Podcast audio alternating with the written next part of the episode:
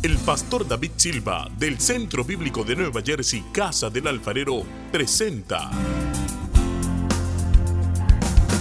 desde la sede principal en Morristown, Nueva Jersey, su programa Vida Abundante, un mensaje de restauración, transformación y edificación. Y ahora con nosotros nuestro pastor David Silva. Y al tuviste compasión, porque. Estamos en nuestra serie Reinos en conflicto.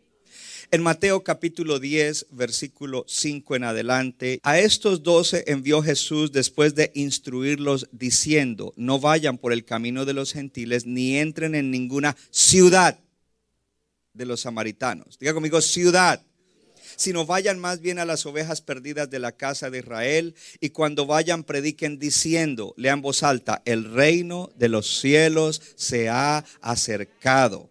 Sanen enfermos, resuciten muertos, limpien leprosos, expulsen demonios, de gracia recibieron, den de gracia. Luego el Señor continúa dando instrucciones y en esas instrucciones hay muchas cosas que hoy no vamos a estudiar. Necesitaríamos una serie completa como de 10 para estudiar todas las instrucciones que Él dio. Como Él dice, eh, ustedes no tienen que llevar alforja ni, ni billetera ni nada, yo los voy a respaldar. Él les dice un montón de instrucciones tremendas. Eh, algunos los van a perseguir, los van a vituperar. Instrucciones que son importantes y que hay que leerlas para entender, no, no, no tomarlas literalmente, pero saber lo que el Espíritu nos habla a nosotros. Pero luego llega el capítulo 11 y en el capítulo 11, en el versículo 12 dice, desde los días de Juan el Bautista, es Jesús hablando, hasta ahora, el reino de los cielos sufre violencia y los violentos lo conquistan por la, por la fuerza. En la Reina Valera dice, y solo los violentos lo arrebatan. Pero a mí me gusta esta, eh, esta nueva Biblia de las Américas, si usted eh, la puede obtener o si tiene, estúdiela porque a veces tiene algo muy bueno y no diluye.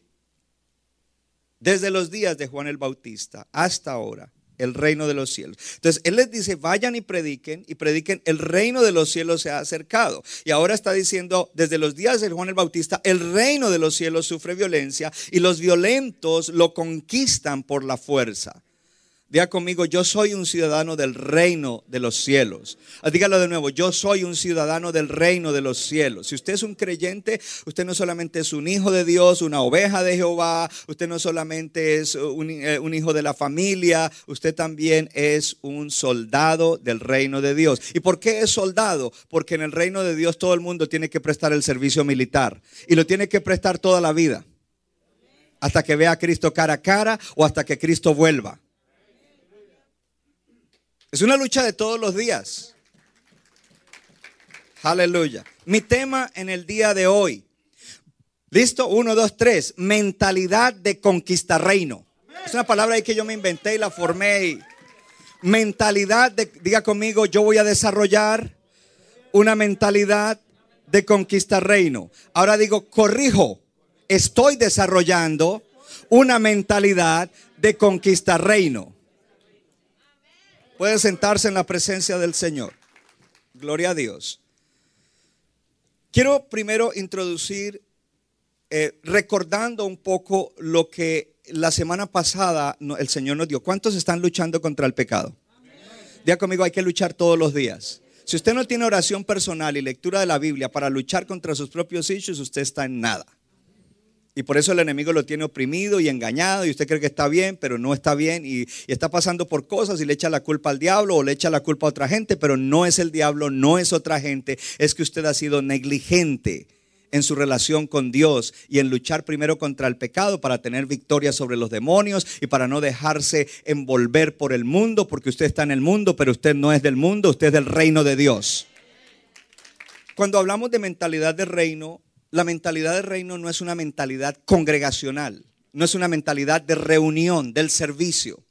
Porque a veces algunos traen la idea de que ser cristiano es reunirse, reunirnos en la reunión del miércoles, la oración, los que vienen, reunir el domingo, eso es la iglesia, ese es el reino. No, hermano, esto es una reunión del reino, pero el reino es más grande que una congregación o, o o congregarnos.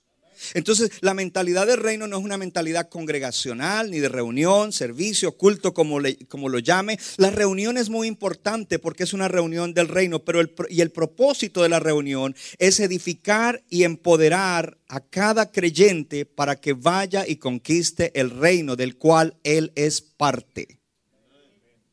Para que vaya y conquiste ciudades.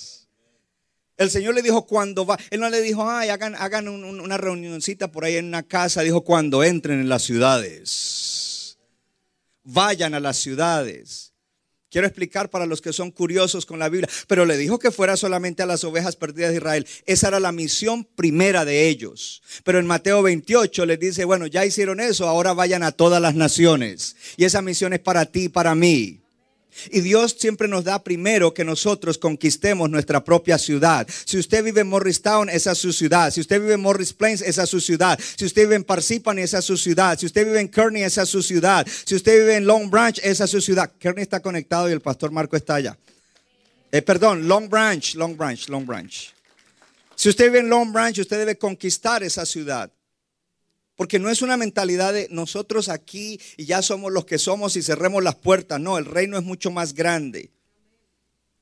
Mas en cualquier ciudad o, al- o- o aldea donde entren, infórmense quién sea digno y posen en ella hasta que salgan. Dice más adelante en el versículo 11. Y si la casa fuere digna de vuestra paz, vendrá sobre ella. Mas si no fuere digna, vuestra paz se volverá a vosotros. Y si alguno no los recibiere ni oyere vuestras palabras, salgan de aquella casa o ciudad, dice en la Reina Valera, versículos 13 y 14. Salgan de esa casa y sacúdanse el polvo de los pies hasta donde yo sé. Ustedes que viven en cada una de las ciudades, ustedes son los que hacen que podamos seguir ahí. No fue que el 100% de la gente rechazó el evangelio en Morristown, en Morris Plains o en, o en Kearney o en Long Branch. Ustedes lo han recibido y ahora ustedes tienen que seguir predicándolo en esa ciudad.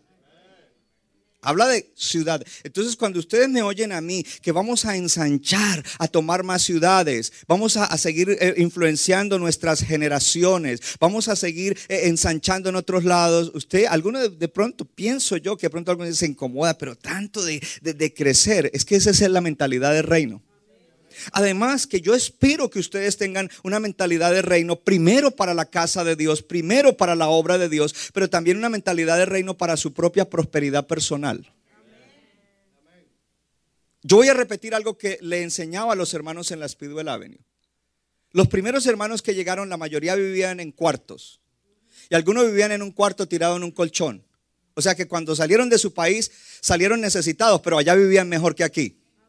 Y yo les decía, hermano, usted es un hijo de Dios, usted no puede vivir en un cuarto con otros tres turnándose el colchón. Usted tiene derecho a vivir como un hijo de Dios. Usted tiene que organizar su vida, organizar su economía, organizar su vida espiritual, organizar todo. Y usted puede rentar un apartamento. Mire, de, de esas predicaciones, tres hermanos rentaron un apartamento en la 14 y medio Sussex Avenue. Y mi, esposa y yo teníamos dos camas de nuestras hijas que ya no usábamos, les habíamos comprado camas nuevas, se las dimos. Y ellos compraron otros muebles y se organizaron y abrieron una casa de esperanza. Y a veces cuando, me, cuando iba allá y me daban café, rico entrar ahí y ver cómo ellos vivían con una mentalidad de reino.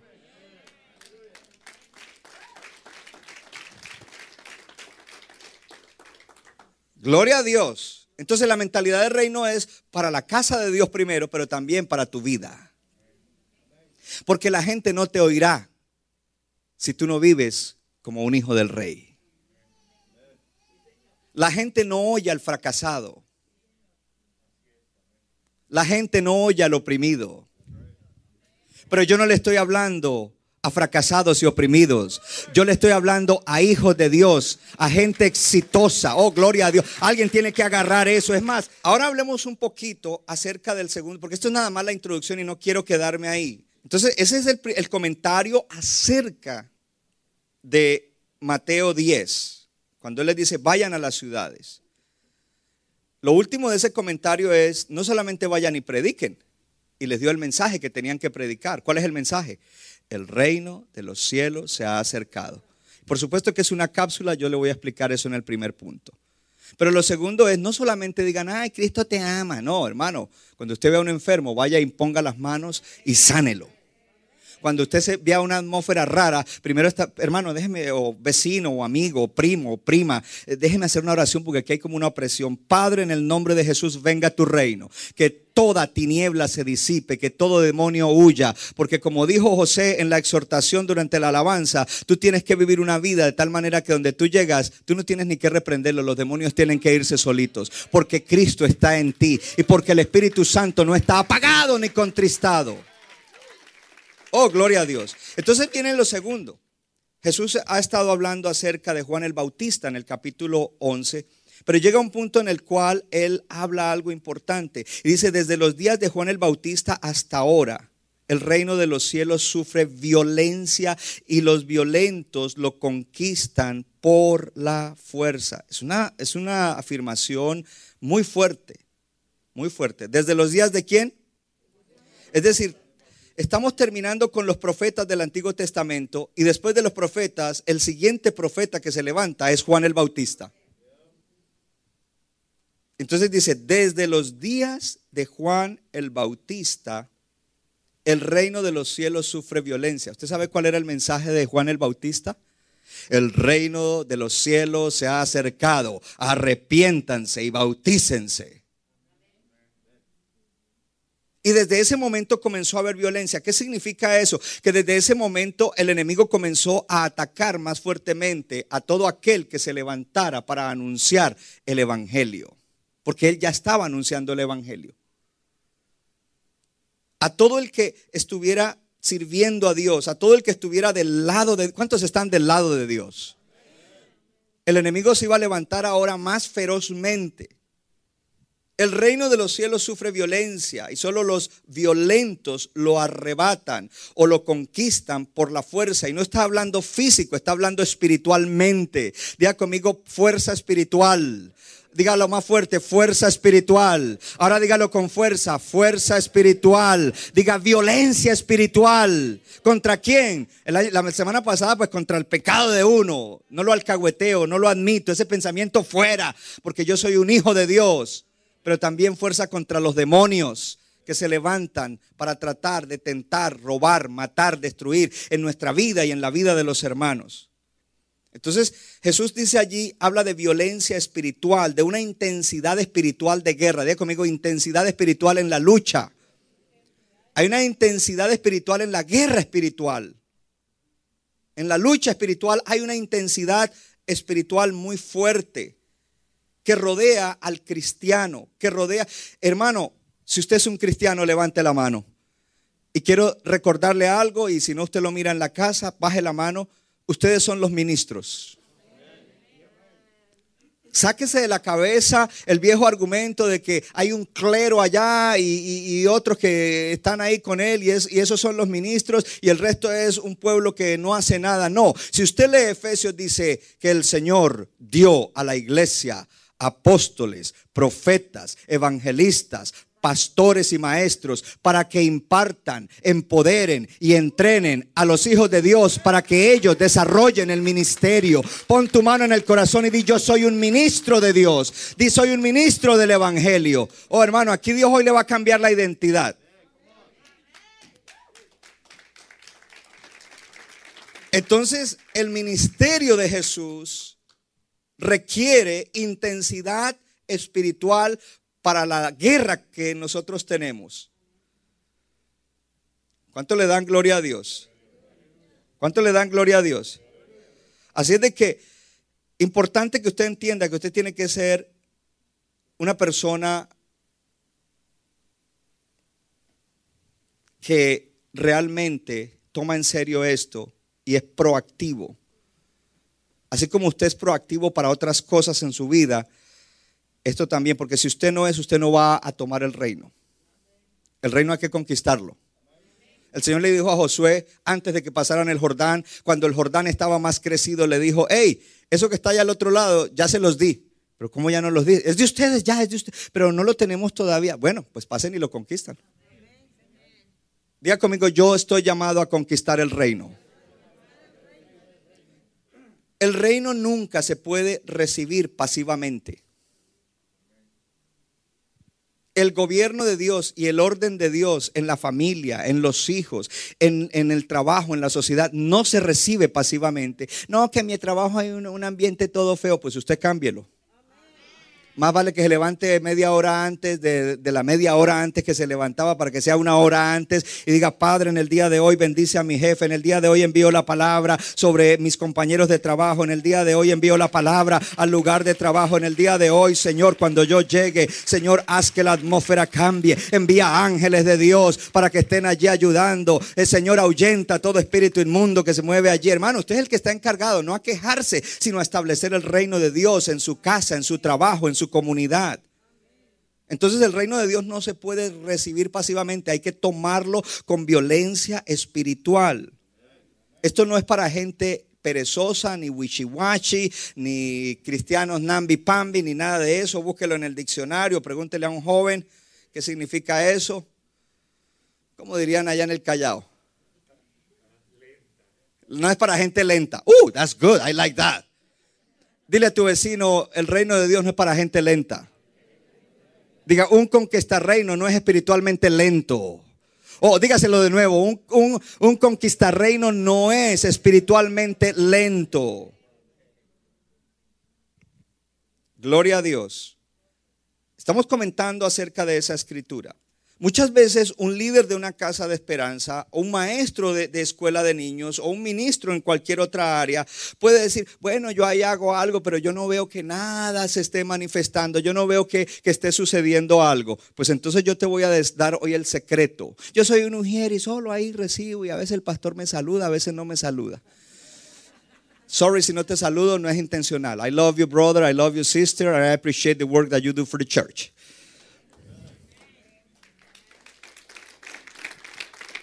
¿Sabe por qué te quejarías de que como que lo que tú haces no tiene una relevancia espiritual?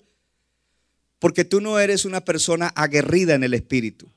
Porque si tú fueras una persona aguerrida en el espíritu, ese maestro o maestra de niña estaría de rodillas durante la semana con la lista de los niños. Padre, oro por Juanito. Sé que tiene situación en su casa. Bendícelo. Venga a tu reino. Que a través de mi enseñanza Él te conozca. Que a través de mi enseñanza, Señor, Él sea libre de las herencias del pasado. Que a través de mi enseñanza, sobre todo, Él nazca de nuevo y se salve. No, yo voy a preparar. Yes, Jesus loves me. Lindo cantar eso, pero usted tiene que ser aguerrido. Líder de casa de esperanza, coja la lista de sus hermanos, ore, guerríe por ellos, establezca el reino. Supervisor, haga lo mismo en, su sector o en su zona. Pastor de, de, de campus, usted tiene que conquistar la ciudad. Un músico, bueno, yo ahí toco y pero no veo que pase nada. Bueno, hermano, usted se consagra y usted dice, Señor, que cuando yo toque esas notas, esas notas aturdan a los demonios, que cuando yo toque esas notas, cree una atmósfera en la cual la gente se abra y el Espíritu Santo se mueva. ¡Oh, gloria a Dios! Que cuando yo cante, pero si la noche anterior estamos mirando movies rated art para venir a cantar o a tocar aquí, olvídate, olvídalo. Porque el diablo está riéndose. Sí, mañana vas a ir a servir. Qué bueno que sirves al Señor. Pero no vas a fluir en nada. O como dirán en Puerto Rico, en nada. Hello. Mi esposa adoptó una medida hace tiempo atrás dijo, mi amor, sábado en la noche si miramos algo tiene que ser una película estrictamente cristiana y si no, nada. Y eso me ayuda a mí. Diga conmigo, debo ser intencional. Entonces, y los demás, no mencioné a los demás creyentes, su vida es así. Señor, yo voy a predicar el Evangelio. Señor, yo voy a invitar a alguien a la iglesia. Voy a guerrear por ese familiar, ese pariente, ese amigo. No me doy por vencido, me levanto, Señor. Aunque no soy un líder nombrado, aunque no estoy en el ministerio, voy a cumplir mi ministerio. Porque mi ministerio es predicar que el reino de los cielos se ha acercado. Ir y predicarlo. Y cuando lo esté predicando, Señor, que tú obres sobrenaturalmente con lo que hablo y con las oraciones que yo haga. Punto número uno. Punto número uno. El reino se ha acercado. Diga conmigo, el reino de, de los cielos entre nosotros está. Diga, entre nosotros está. Diga, el reino de Dios está en mí. Porque si Cristo está en ti, ahí está el reino. Y es importante entender esto, porque algunas- algunos cristianos hablan del reino. Ay, sí, seamos cristianos del reino. Dígame, ¿qué es reino? Para yo poder ser un cristiano del reino. En esta iglesia se ha enseñado mucho eso, pero hoy se lo quiero repasar. El reino de Dios es el gobierno de Dios a través de su reinado. Es su gobierno como rey. En la tierra vemos diferentes clases de gobierno. Está el gobierno democrático, un presidente elegido. Está el gobierno dictatorial, alguien que se tomó el poder por la fuerza o torciendo la constitución de su país. Pero también hay monarquías, que es donde el que gobierna es un rey. Ahora, esos reinos en el día de hoy, como Inglaterra y como España y otros países de Europa, no funcionan realmente como funcionaba antes un reino. Pero el reino de Dios es el gobierno de Dios a través de él ser el rey. Y el reino de Dios no es una esfera. Decimos, oh, el reino de Dios es como una esfera espiritual. El reino de Dios no es una esfera espiritual, aunque el reino de Dios produce una esfera espiritual. El reino de Dios tampoco es la gente, el pueblo, porque creemos, oh, ese es el reino de Dios, la gente. No, el reino de Dios no es la gente, el pueblo, pero el reino de Dios produce un pueblo que es ciudadano del reino de Dios y que son, aleluya, gobernados por el rey de reyes y el señor de señores. En el Salmo 103, 19 dice, el Señor ha establecido su trono en los cielos y su reino domina sobre todo. El significado básico de reino es gobierno. Diga conmigo el gobierno de Dios. El Señor es el rey del universo. Él es el gobernante de todas las cosas. Entonces cuando en la palabra dice el reino, eso se refiere al gobierno de Dios, su reinado, su acción, su señorío y su gobierno soberano. Entonces, habiendo entendido eso, debemos entender que el reino tiene una actividad. Un presidente, un rey, un dictador tiene una gestión de gobierno que se supone que debe ser a favor de ese pueblo. Entonces, en el caso de Dios, Él tiene una gestión, tiene un accionar a favor de su pueblo para gloria de Él. Para gloria de Él. Para gloria de Dios para gloria de Dios. Él quiere beneficiar a su pueblo para su gloria. Si tú eres un ciudadano del reino, Él quiere beneficiarte para su gloria. No para que te envanezca, no para que el orgullo se te crezca, no para que seas menos ciudadano o menos mentalidad de reino, para que, para que Él sea glorificado. Entonces el propósito de Dios para el mundo es salvar gente y a través de esa salvación seguir aumentando su pueblo para sí mismo. Él está edificándose o obteniendo un pueblo para Él mismo. Somos su pueblo. Eso es lo que hace en su gobierno. Su gobierno de reino o su gobierno real implica una actividad salvadora, redentora, sanadora y liberadora. Oh, yo dije que la actividad de ese reino es redentora, sanadora, liberadora, salvadora.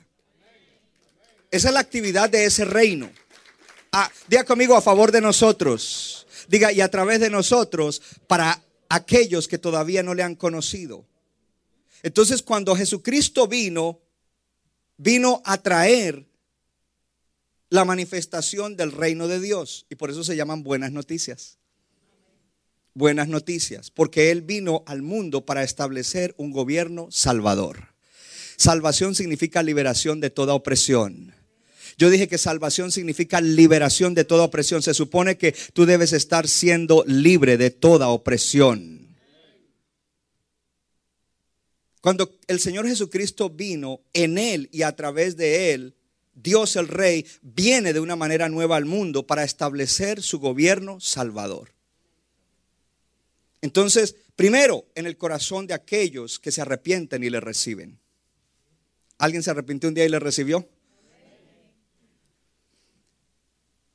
Además de eso, una vez que lo hace en ellos, lo hace en sus vidas, en su relación con Dios, consigo mismo y con los demás. ¿Cómo lo hace? A través de triunfar sobre Satanás, el pecado y la muerte. Eso es lo que celebramos esta semana. El reino vino y tuvo triunfo sobre el pecado, Satanás y la muerte, y aquellos que han sido acogidos y hechos ciudadanos, naturalizados en el reino de Dios, ahora disfrutan de esa bendición de salvación. Entonces, a través de ejercer ese reinado, juntamente juntando un pueblo para sí mismo, en congregaciones como esta, que viven como ciudadanos con una nueva lealtad al reino. Antes tu lealtad era al mundo y al pecado. ¿Cómo así mi lealtad? Sí, por eso la Biblia nos dice, tú no, eh, eh, tú no eres deudor al pecado para que sigas viviendo en pecado, porque tu lealtad antes era al mundo y al pecado. Entonces a través de eso, ahora nosotros somos un pueblo nuevo que tenemos una nueva lealtad. Nuestra lealtad es al reino. El día que me hice ciudadano allá en Newark, me hicieron parar enfrente de una bandera, I place the legions. Yo prometo lealtad a esta bandera que representa a esta nación. Pero yo tengo una lealtad mucho más alta. Y es la lealtad al reino de Dios y al rey de reyes y al señor de señores. Hello. Antes tenía espiritualmente lealtad al mundo, al pecado. Entonces ahora que nosotros somos alcanzados y tenemos esa nueva lealtad al reino, nosotros debemos continuar estableciendo el reino de Dios en la tierra. Dile a tu vecino, eres privilegiado. Tú debes continuar estableciendo el reino de Dios en la tierra. ¿Hasta cuándo? Hasta que Cristo venga por segunda vez y complete el reino estableciendo cielo nuevo y tierra nueva. ¿Cuánto le dan gloria a Dios? ¿Cuánto le dan gloria a Dios? En el libro de Marcos, este pasaje que, les hablaba cuando dice el reino de los cielos se ha acercado, dice que después de que Juan fue arrestado, Jesús vino de Galilea predicando el evangelio diciendo, el tiempo ha llegado, el reino de, los, el reino de Dios es, eh, está, se ha, el reino de Dios se ha acercado, el tiempo se ha cumplido, el reino de Dios se ha acercado. Arrepiéntanse y crean el evangelio. ¿Qué es evangelio? Evangelio son buenas noticias. ¿Qué buenas noticias? Las buenas noticias que la humanidad desde la antigüedad estaba esperando la manifestación del gobierno de Dios de una manera más cercana y personal. Y ahora esa manifestación del reino de una manera más cercana y personal vino en la persona de Jesucristo. Y cuando Jesucristo murió y resucitó, aleluya, envió al Espíritu Santo, ahora el reino de Dios está de una manera más cercana, súper cercana en el creyente y personal. Y está cercana y súper cercana para la iglesia que ama a Dios y que vive para Él. Ese es el Evangelio, esas son las buenas noticias. Porque igual, reino de Dios y no sabemos qué es. Buenas nuevas y no sabemos Evangelio, buenas noticias. Y en el libro de Mateo capítulo 24, hablando, porque hay que pensar en los tiempos finales. Y el Señor habla, bueno, vienen guerras, pero todavía no es, son principios de dolores, etcétera. Dice, y será predicado este evangelio del reino. ¿Evangelio de qué? ¿Y qué es el reino? La venida del Señor a traer su gobierno venciendo los enemigos de él y de la gente, que son Satanás, el pecado y la muerte. ¡Uh, gloria a Dios! Ese es el Evangelio del Reino. Y será predicado este Evangelio del Reino a todas las naciones y entonces vendrá el fin. ¿Sabe lo que está diciendo? Que nosotros estamos llamados a predicar este Evangelio hasta que Cristo venga. Si usted recibió el Evangelio, usted es un beneficiario del pacto mejor, más grande y con mejores promesas que Dios haya establecido con la humanidad. Gloria a Dios.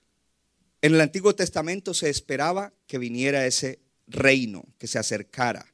Ellos tenían esa esperanza de que un día Dios no solamente siguiera gobernando desde el cielo como rey, en todas las cosas de los hombres pecadores, sino que Él viniera en gloria para salvar a su pueblo del pecado y de la miseria y para derrotar a sus enemigos y establecer justicia y paz y poner su gobierno aquí en la tierra. El reino de Dios está aquí, hermano.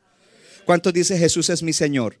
Entonces usted está diciendo, tú me gobiernas a mí, el reino de Dios está en mí y la bendición del reino de Dios está en mí, la victoria del reino está eh, en mí. Entonces usted no tiene, usted como cristiano no tiene que tener, ay, es que el diablo me tentó, el diablo me hizo hacerlo, es que soy débil. No, el reino de Dios está en usted.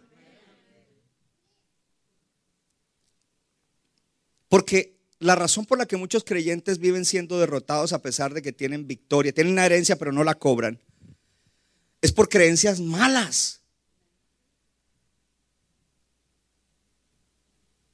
Usted no puede ser derrotado por su pecado, usted no puede ser derrotado por Satanás, usted no puede ser derrotado por el mundo. El reino de Dios fue predicado por Jesús. Primero Juan el Bautista lo anunció, luego Jesús, el reino de los cielos se ha acercado. Cuando él echó fuera un demonio y lo acusaron de que por Belcebú lo echaba, dijo, si yo por el dedo de Dios echo fuera los demonios, el reino de Dios se ha acercado, ha llegado a ustedes.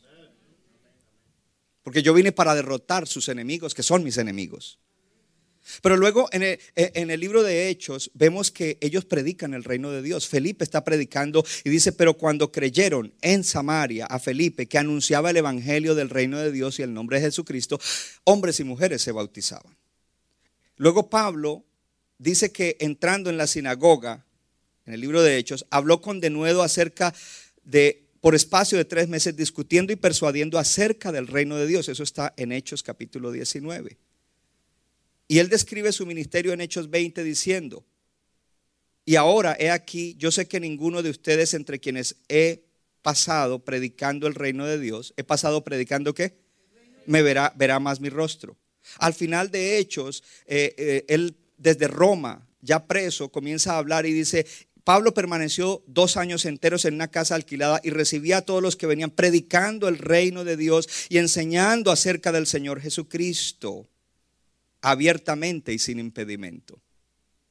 Y luego entonces en las cartas que él envía a las iglesias encontramos que dice en Colosenses 4, él está hablando de gente que le ayudaba a predicar el, reino, a, a, extender el reino. Aristarco, mi compañero de prisiones, Marcos, el sobrino de Bernabé, Jesús llamado el justo, que son los únicos de la circuncisión que me ayudan en el reino de Dios. ¿Que me ayudan en qué?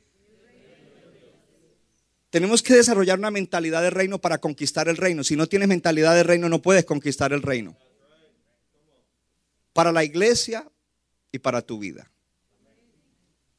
Entonces, el Evangelio del Reino fue anunciado en el Antiguo Testamento. Pastor, ¿dónde? Los que buscan la Biblia en Isaías. En Isaías hay una escritura que dice, mirad, cuán hermosos son los pies sobre los montes de los que anuncian el Evangelio, las buenas noticias. Oh, gloria a Dios. Y, entonces, ojo, porque e, eso sigue hablando, sigue diciendo, y, y, entonces dice, los que anuncian la paz, del que trae las buenas nuevas del bien, del que publica salvación. Y dice, del que dice a Sión, tu Dios reina. Ahí está el reino. Tu Dios reina. Fue anunciado en el Antiguo Testamento, fue traído por Jesús, fue predicado por Jesús, fue predicado por la iglesia de los hechos de los apóstoles y ahora debe ser predicado a través de nosotros aquí en la tierra. Si queremos que haya cambio para nuestros hijos, nietos, generaciones, cambio en la sociedad, necesitamos predicar el Evangelio. Oh, no, encuentro el entusiasmo. Yo imparto, Señor, que hoy nos despertemos, Señor, para que prediquemos el Evangelio, para que extendamos el reino de Dios. Al diablo no le importa que tú vengas a la iglesia. Al diablo, déjelo que vaya a la iglesia. Ese nunca predica, ese nunca ora, ese nunca busca la palabra, ese nunca hace nada para la extensión del reino. Que esté ahí conforme. En esa iglesia no hacen nada. Déjenlos ahí que canten tres cánticos y, y, que reciban una palabra y que se vayan lo mismo para la casa y que vivan de la misma manera. Pero cuando una iglesia se levanta, como nos está levantando el Señor a nosotros, hay algo. El enemigo está molesto. Punto número dos.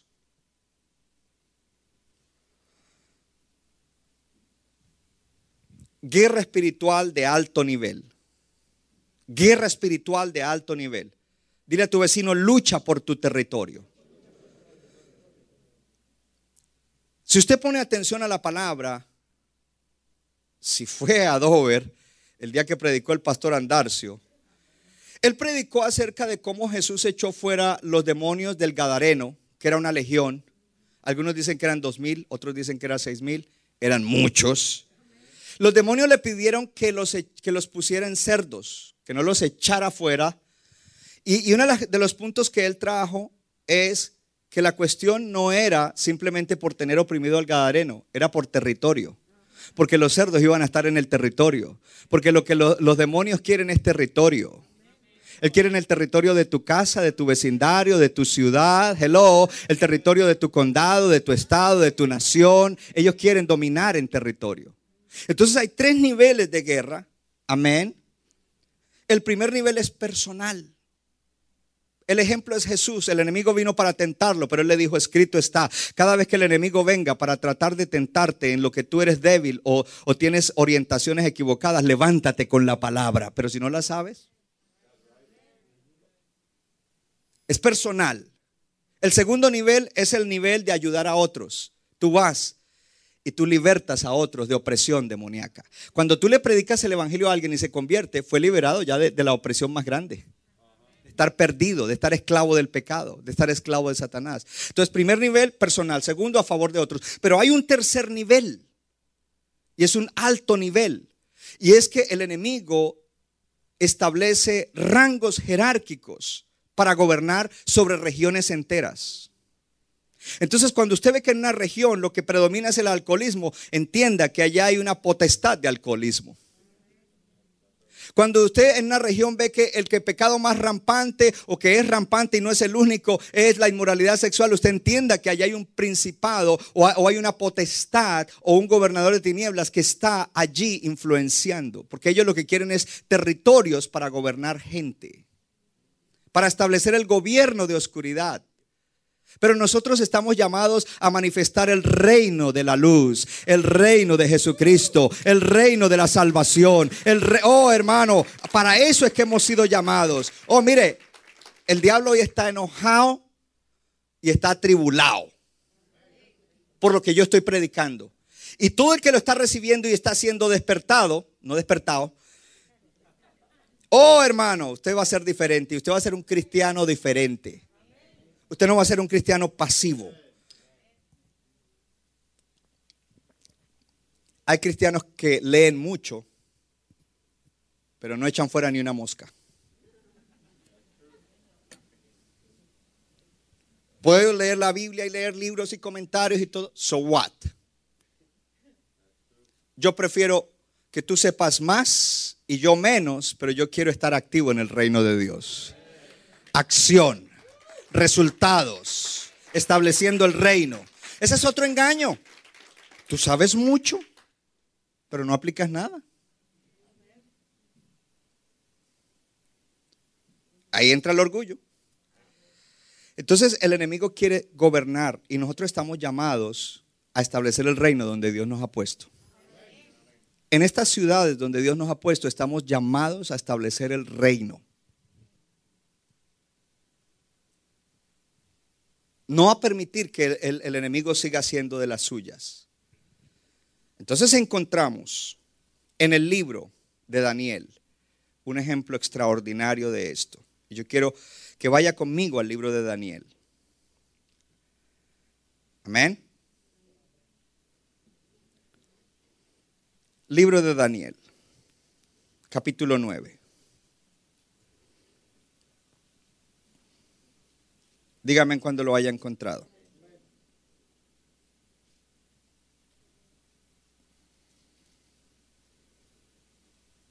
Capítulo 10. En el año tercero de Ciro, rey de Persia, fue revelada palabra a Daniel llamado Belsasar. Y la palabra era verdadera. Lea en voz alta. Y el conflicto grande. Diga conmigo, reinos en conflicto. Pero él comprendió la palabra y tuvo inteligencia en la visión. Levante su mano y dígale, Dios, dame inteligencia espiritual. Dile, dame espíritu de sabiduría. Él entendió. En aquellos días yo, Daniel, estuve afligido por espacio de tres semanas, 21 días, ayunando, no comí manjar delicado, ni entró en mi boca carne, ni vino, ni me ungí con ungüento, es decir, no me puse perfume, hasta que se cumplieron esos 21 días. En el día 24 del mes primero estaba yo a la orilla del gran río, yo lo, leo la H como J, Hidekel. Y alcé mis ojos y miré y aquí un varón vestido de lino, ceñido son lomos de oro de Ufaz. Su cuerpo era como de berilo y su rostro parecía un relámpago y sus ojos como antorchas de fuego y sus brazos y sus pies como de color de bronce bruñido. El sonido de sus palabras como el estruendo de una multitud. Daniel en medio del ayuno tiene un encuentro con un ángel de Dios.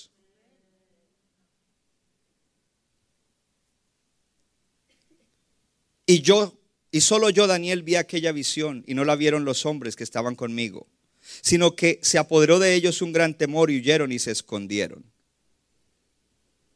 Quedé pues yo solo y vi esta gran visión y no quedó fuerza en mí. Antes mi fuerza se cambió en desfallecimiento y no tuve vigor alguno.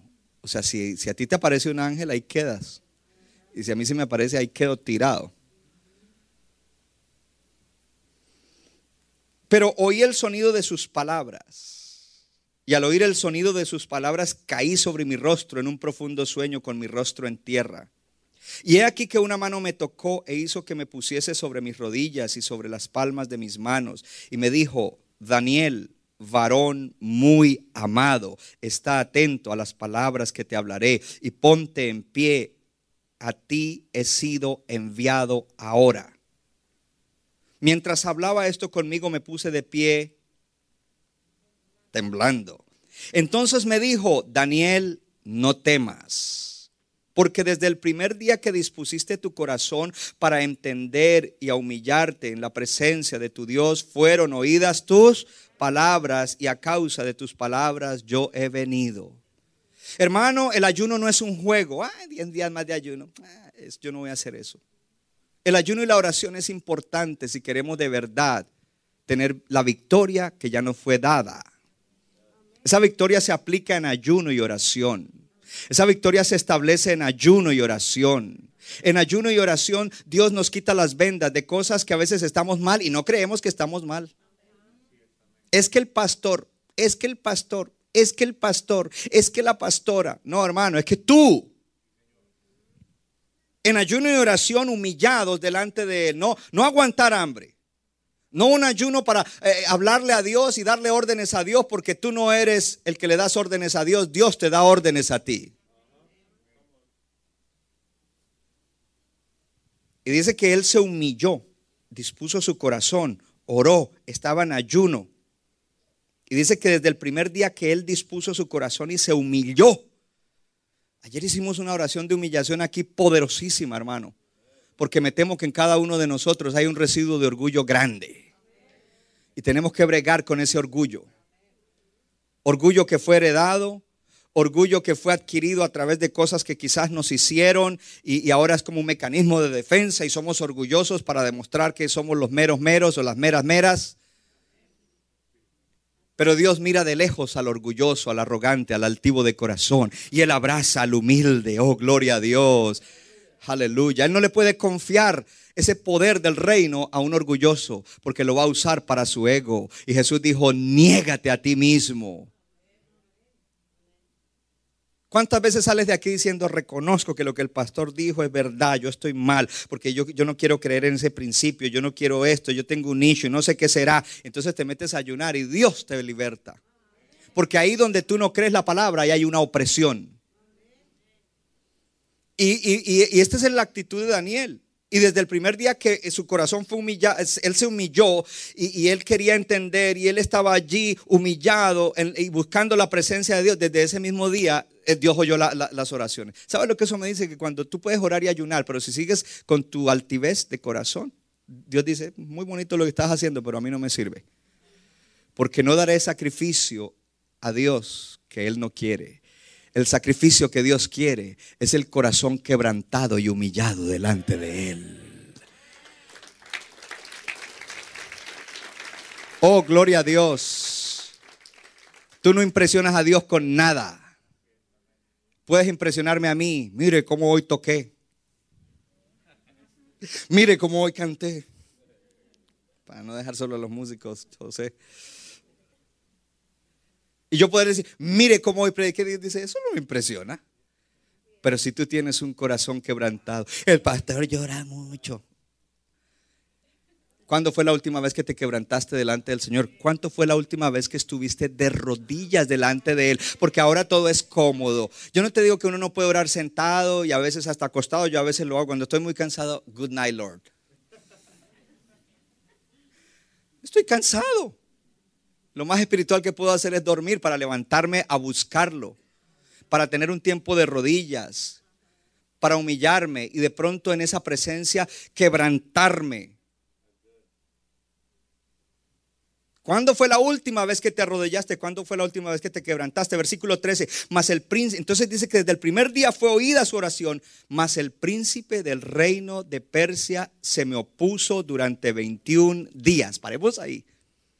Dios le envió la respuesta con un ángel, pero se levantó un príncipe que gobernaba sobre un territorio que era una nación Persia, que hoy se llama Irán.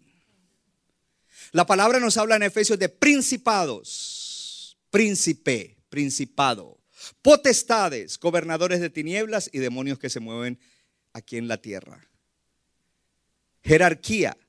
Ese príncipe de Persia salió a detener el ángel que Dios había enviado con la respuesta y la bendición para Daniel.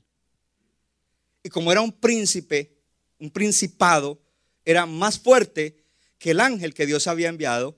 Pero ahora viene aquí que dice, pero he aquí Miguel, no tú. Uno de los principales príncipes, porque Dios tiene ángeles con alto rango también. ¡Uh! Y Dios tiene más ángeles que el diablo. Vino Miguel, que era un príncipe de los, de los principales príncipes. Vino para ayudarme. Hello. Y luego dice en el versículo 14, he venido para hacerte saber lo que ha de venir al pueblo en los postreros días, porque la visión es para esos días. Entonces vino a traerle la respuesta que Daniel estaba buscando. Luego en el versículo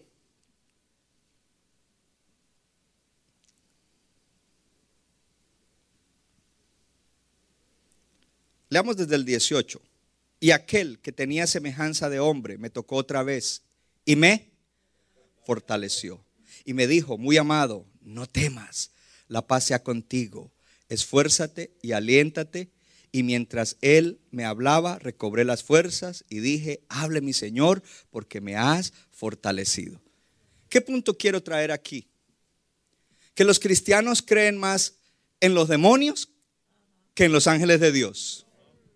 Y uno los oye hablar de demonios y lo que los demonios dicen y lo que los demonios hacen y uno no escucha a los cristianos hablar de lo que los ángeles de Dios dicen y los ángeles de Dios hacen. Entonces, Dios, ah, porque los, los demonios son ángeles caídos. Entonces nosotros, algunos andan como si el Espíritu Santo no viviera dentro de ellos.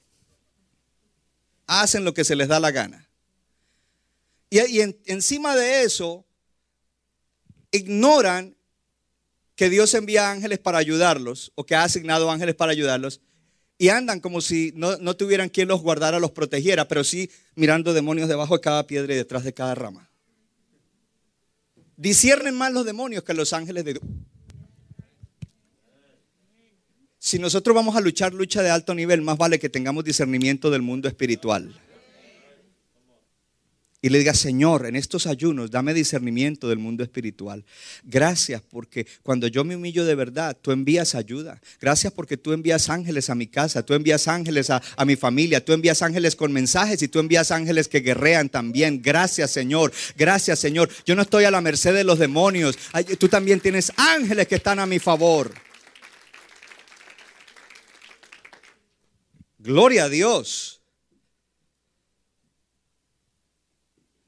En el Nuevo Testamento.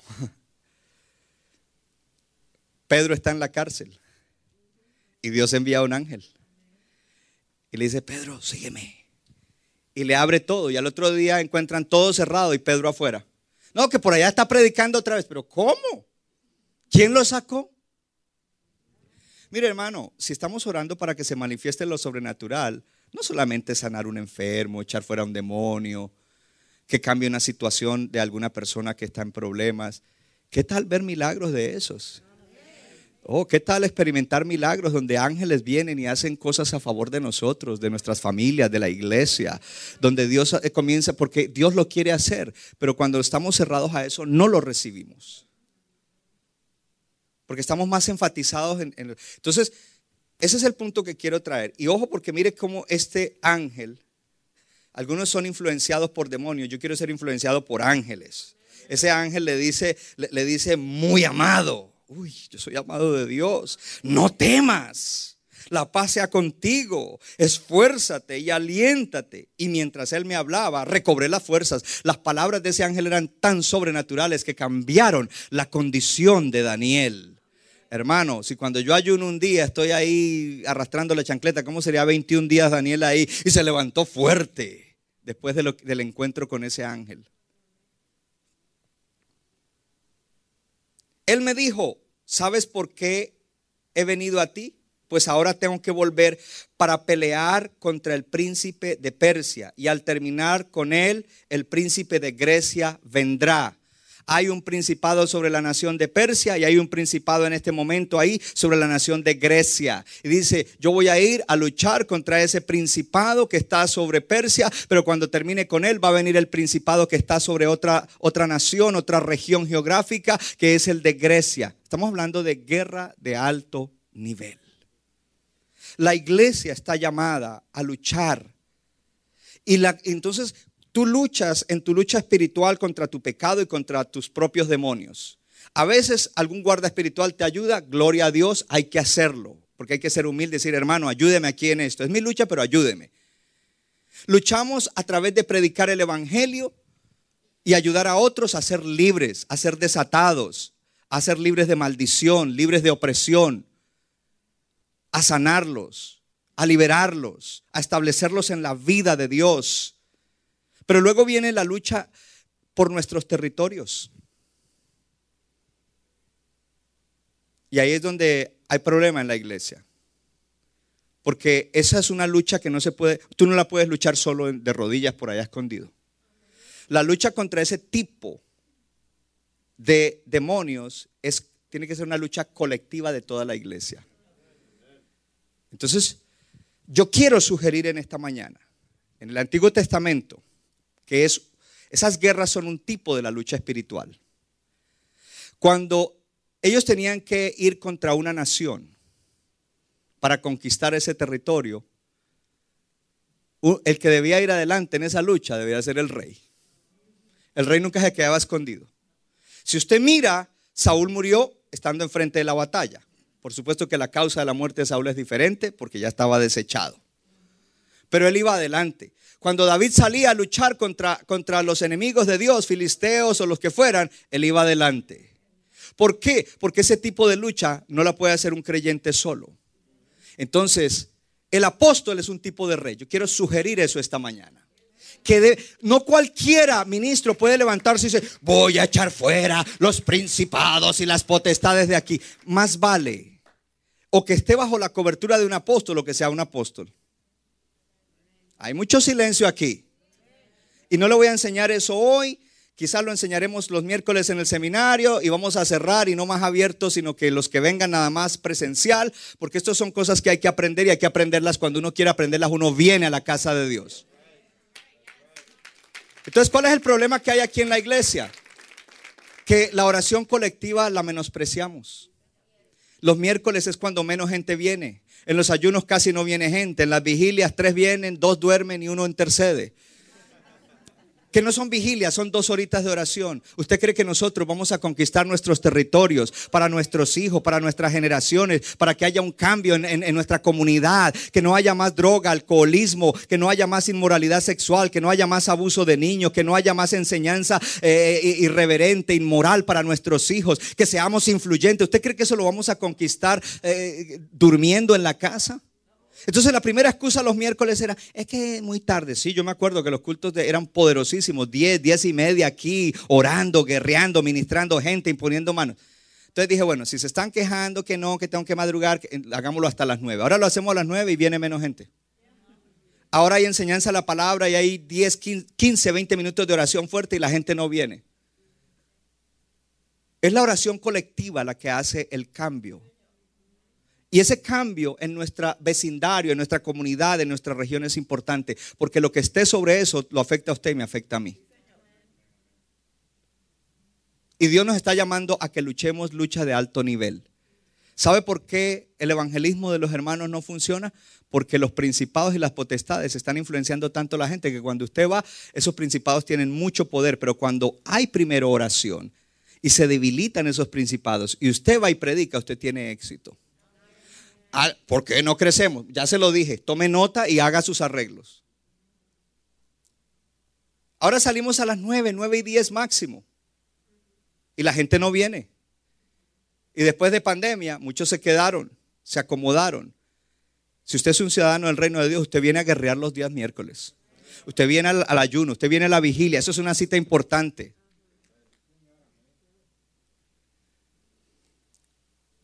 ¿Vamos a cambiar, iglesia? Vamos a cambiar y yo oro que el Señor hoy le abra los ojos y le deje ver la realidad de esto. Si usted no ve esta realidad, o está en la carne o no ha nacido de nuevo.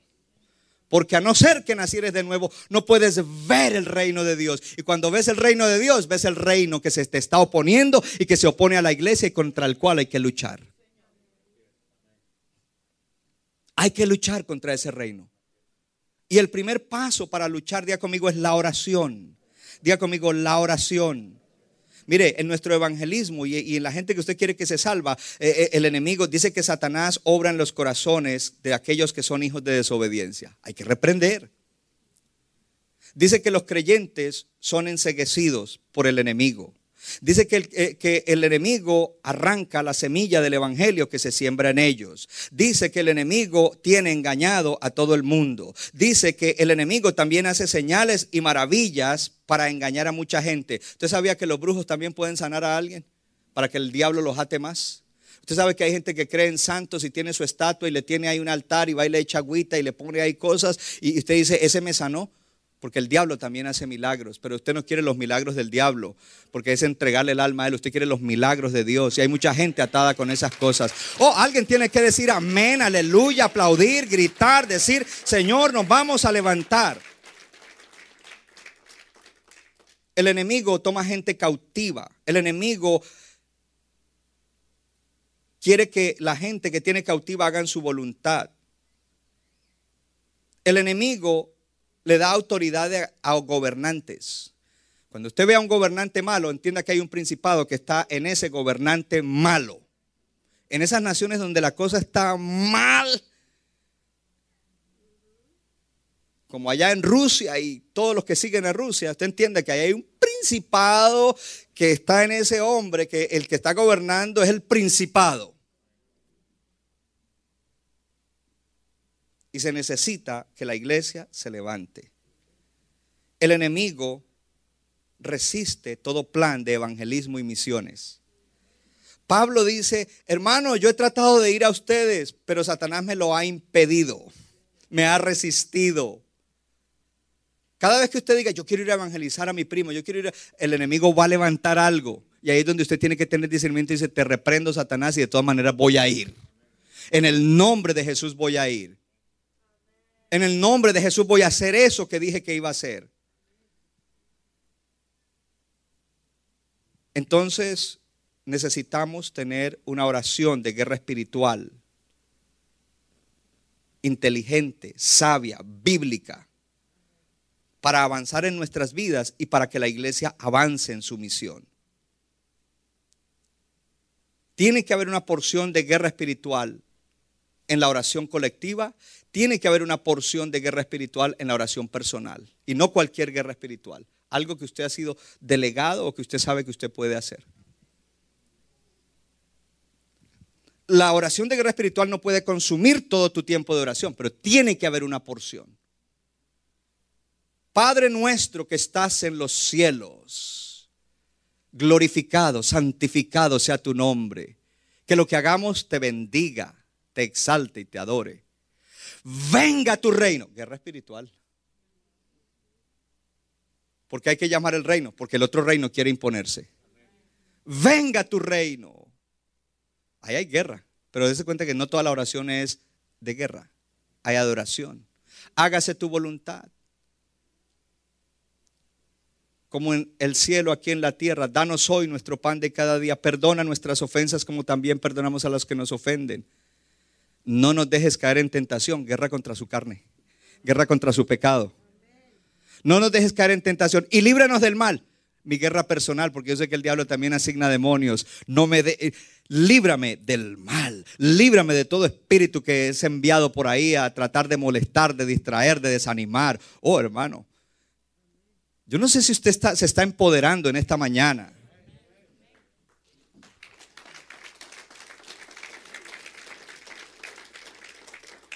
Gloria a Dios. Hay que orar para que el Señor abra el corazón de los que les vamos a predicar. En Filipos ah, se habla de la predicación a Lidia. Y dice, el Señor abrió el corazón de ella para que estuviese atenta a lo que Pablo decía. Cuando usted iba a predicar, Señor, ábrele el corazón a Pedro Pérez, a quien le voy a hablar, y a su esposa María Pérez. Ahora no sé si habrá alguna por ahí. Pues será profético, para que hoy te salves.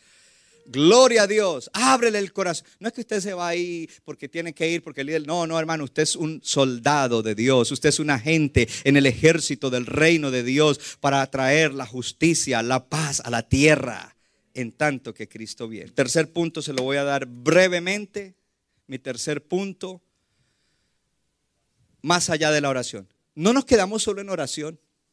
Si usted ora, Señor, oramos por los perdidos, Señor, que el drogadicto esto, Señor, que radica, Señor, que esto. Pero usted nunca va a predicarle a alguien y a disipularlo y a ministrarle. No va a pasar nada. Diga conmigo, es más allá de la oración.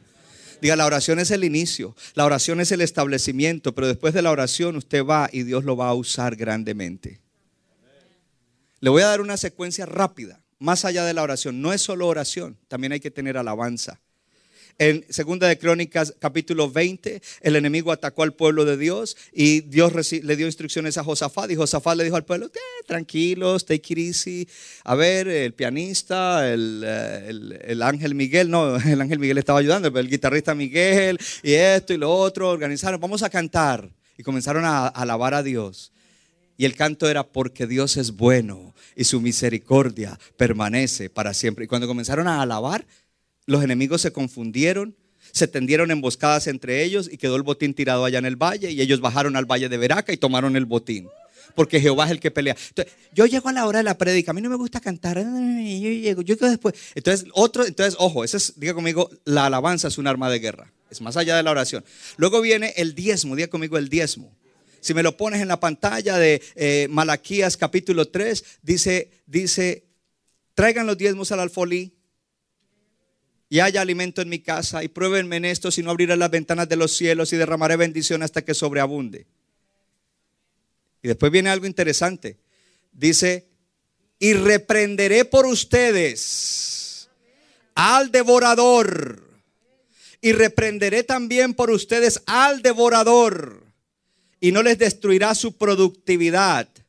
Hello.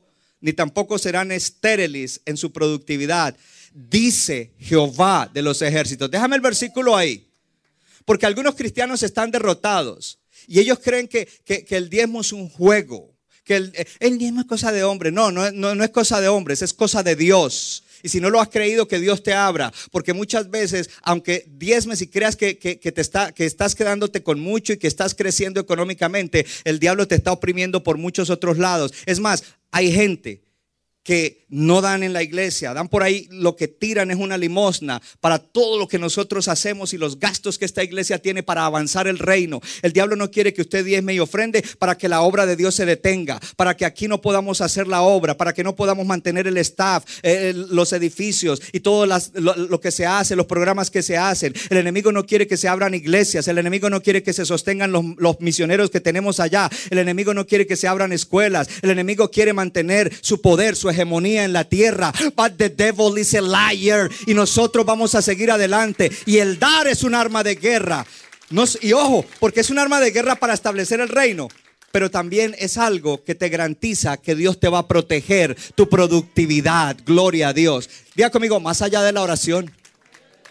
Y lo tercero el Señor te va a ungir. Entonces aquí viene algo tremendo. Para que tú vayas, porque es más allá de la oración, para que donde tú vayas y tú hables, lo que tú hables sea sobrenatural y traspase el corazón de la gente y se conviertan. Para que donde tú ores por el enfermo, el enfermo se sane. Para que donde tú ores por una situación, obre Dios milagros. Entonces para eso tú tienes que ser denodado, valiente, bold se dice en inglés, y decir, Señor, dame valentía, dame osadía, dame de nuevo, para que Señor, yo predique el evangelio del reino y mientras lo predico, extiende tu mano y haz señales, sanidades, maravillas, milagros en el nombre de tu Hijo Jesús. Y aquí viene el cierre con broche de oro. Jesús dijo algo. Si ustedes no son confiables en los recursos económicos, ¿quién les confiará los recursos espirituales? Si tú no diezmas y no ofrendas, si eres un tacaño, avaro, no, no creas que Dios te va a confiar los recursos espirituales para que vayas a hacer milagros. Puedes pararte en la cabeza y aguantar hambre diciendo que es un ayuno. No va a pasar nada, porque Dios no le confía su poder a gente desobediente, a gente que, porque por un lado dice, yo quiero avanzar el reino y predicar, y dice, sí, pero no lo estás avanzando a través de tu dar. Centro Bíblico de New Jersey, Casa del Alfarero, presentó su programa Vida Abundante. Si usted desea obtener más información y lo último que acontece en nuestro ministerio, visítenos en el internet www.centrobibliconj.org. Y ahora también puede estar más cerca del pastor David Silva a través de su Facebook donde encontrará palabra de Dios por la mañana, tarde y noche. Búsquelo en Facebook como Pastor David Silva. No se equivoca, le da forma al barro para su deleite. Somos vasos de su agrado